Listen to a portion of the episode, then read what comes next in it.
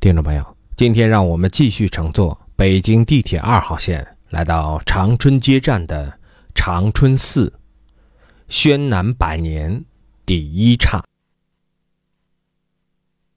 长春街是北京二号线地铁的一站，它的得名和不远处的长春古寺有着密不可分的关系。长春寺如今就坐落在长春街的路南宣武医院的正对面。从山门而入。各进殿宇依次排列，就在藏经阁前，一株五百年树龄的古树生机盎然，十分惹眼。其实长春寺也是以树得名，这“春”是一种大树，在《庄子逍遥游》中就有记载。书中说，它可与日月同辉，是长寿的象征。这座寺院正是明万历皇帝为祝愿母亲。健康长寿而修建的。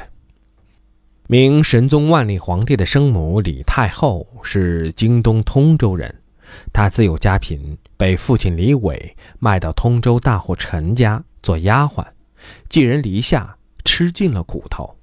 没想到时来运转，小丫鬟最后竟然当了皇太后。可能因为经历了大起大落，这位李太后深感冥冥之中自有天助。发迹后，对于佛教十分痴迷，到处施舍供养。他儿子万历皇帝是出了名的吝啬皇帝，但是对于母亲的佛教事业却是出奇的大方，自掏腰包给母亲修建了不少寺庙，这座长春寺就是其中最大的一座。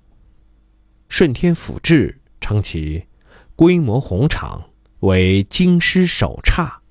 由此可见，寺庙气势不凡。光是修建还不算完，万历皇帝还让长春寺住持的大弟子做了带自己出家修行的替身，并画了一幅李太后的画像供奉其中。长春寺一下成了远近闻名的皇寺。因为与宫廷关系密切，长春寺得到的宫廷赏赐多得惊人。《萧文续笔》中。对此进行了详细的记载。据说宫廷曾赏赐长春寺千佛衣及孤绒冬衣各八百件，米面等吃食上千担。与此同时，寺中还修有两个大库，由两名宫里派来的太监管理，专门储存三公布施的金钱等物。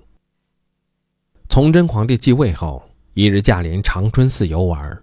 看到了万历皇帝给母亲画的画像，心里不是滋味儿。原来崇祯皇帝五岁时，生母刘氏就遭父亲责罚惨死。他做了皇帝之后，追尊母亲为太后，但他却早已忘记了母亲的模样。于是请外祖母及昔日母亲的同伴指点画工，描绘了母亲的画像，也供奉在长春寺中。据记载。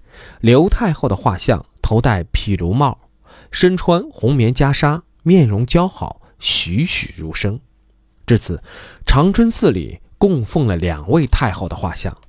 明朝皇室要是过母亲节，都该来长春寺才是。细心的游客在三进院落中会发现一个奇特的现象：全寺上下只有两间偏殿上是黄琉璃瓦幔顶。其余房屋都是灰瓦装饰，即使是大殿也不例外。这两间偏殿就是当年供奉万历皇帝生母李太后和崇祯皇帝生母刘太后画像的地方。长春寺历经动荡，佛像法器荡然无存。如今这里不再承接服饰活动，而是变成了宣南文化博物馆。从天王殿、大雄宝殿到东西配殿，都被隔成了主题不同的展示，共有八间。从历史文化、商业、民生等方面，全方位地展示着宣南文化的独特魅力。在百年兴商展厅中，一条老字号商业街置身眼前，沿街悬挂的各种幌子、招牌，辅以各种传统手工技艺表演模型。展现出了当年宣南繁荣的商业经济景象。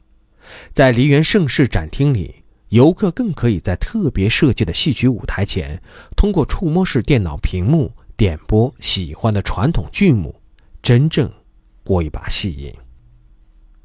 下一期我们将来到善果寺，碟仙、怀仙，灵异不断。